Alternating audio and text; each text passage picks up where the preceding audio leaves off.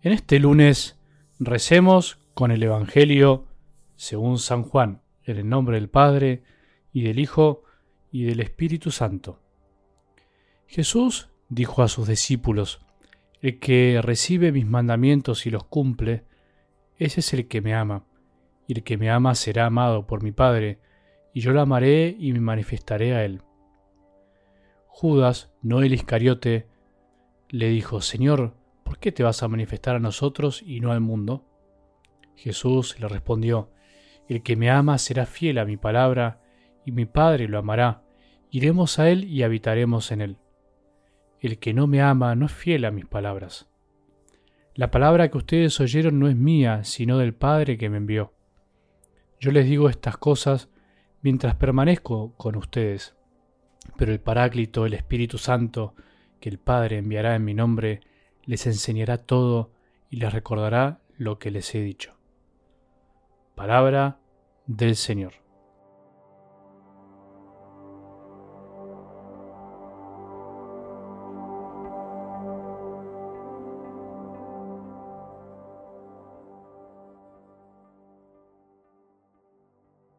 Buen lunes, buen comienzo de semana, una semana más en este tiempo pascual para seguir pidiéndole al Señor que nos ayude a experimentar dónde realmente podemos encontrarlo, en qué aspectos de nuestra vida el Señor está presente.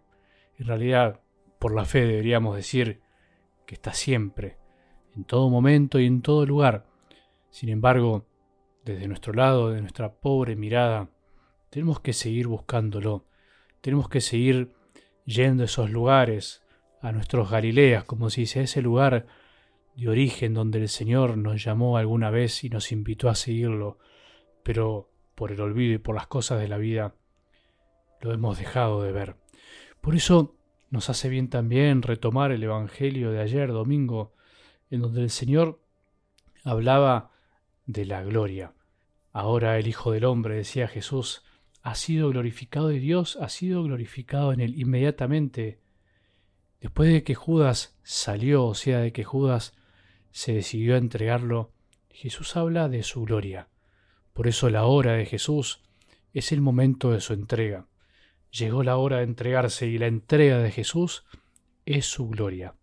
Qué paradoja que a veces nos cuesta tanto entender a este mundo que busca la gloria por otro lado, por otros caminos, busca la gloria en el éxito y en donde todos nos aplaudan, donde todos seamos reconocidos. Sin embargo, la gloria de Jesús es el momento en el que es entregado y comienza a vivir su pasión. Bueno, continuaremos con esto estos días, porque nosotros también tenemos nuestros momentos de gloria, en donde el Señor se manifiesta especialmente cuando nos entregamos. Algo del Evangelio de hoy nos propone una locura para la razón, una locura para nuestros corazones que a veces se resisten a creer un poco.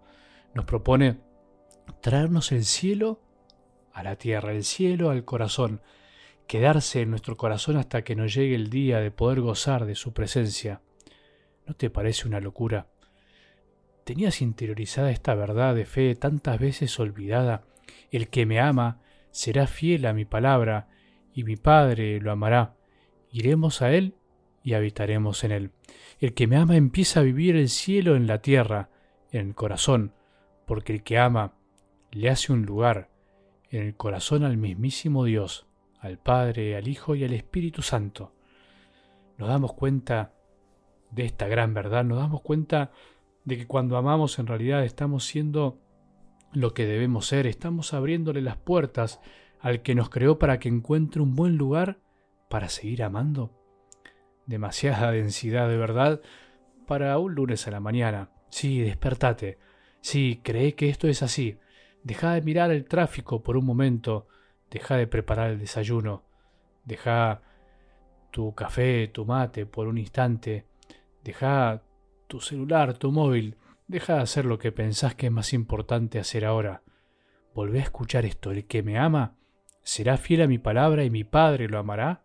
Iremos a él y habitaremos en él. Sí, así, es así, es verdad, no es metáfora, es realidad, es la realidad de los que aman de verdad, es la realidad de los santos que amaron de un modo único y cambiaron el mundo para siempre. Es una realidad que puede ser nuestra si creemos verdaderamente. Por otro lado, Jesús nos dijo que Él nos prepararía un lugar en la casa de su Padre. Bueno, nosotros podemos hacer lo mismo con Él. Amar, vivir su mandamiento del amor, dejar que Él ame en nosotros es la mejor manera de empezar a vivir el cielo en la tierra y de no tenerle miedo a lo que vendrá y mucho menos a la muerte. Es la mejor manera de vivir la vida, con los pies en la tierra, pero con los ojos en el cielo. El que vive así quiere ir al cielo, pero no para escaparle a esta vida tan linda o porque no tiene corazón, sino porque sabe que nada de lo amado en su vida se perderá, sino todo lo contrario. Todo cobrará un mayor sentido, todo se renovará y alcanzará su plenitud, eso que todos buscamos. Me acuerdo cuando en un entierro una vez una mujer me dijo, Padre, cuando celebrás una misa de entierro, me dan ganas de morirme. ¿Sabes en qué sentido me lo dijo? Me dan ganas de ir al cielo. Yo le dije, mejor decir me dan ganas de ir al cielo. Pero esta mujer sentía eso, ganas de ir al cielo. Y para ir al cielo hay que morir. El que vive así, simplemente y sencillamente, disfruta de los pequeños cielos terrenales que son como una imagen del que vendrá.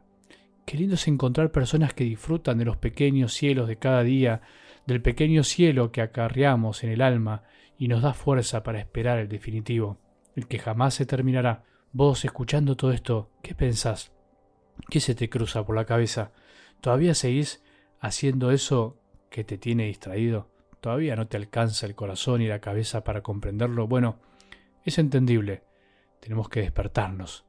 Tenemos que permanecer más tiempo con más amor con Jesús, que siempre permanece con nosotros que tengamos un buen día y que la bendición de Dios, que es Padre misericordioso, Hijo y Espíritu Santo, descienda sobre nuestros corazones y permanezca para siempre.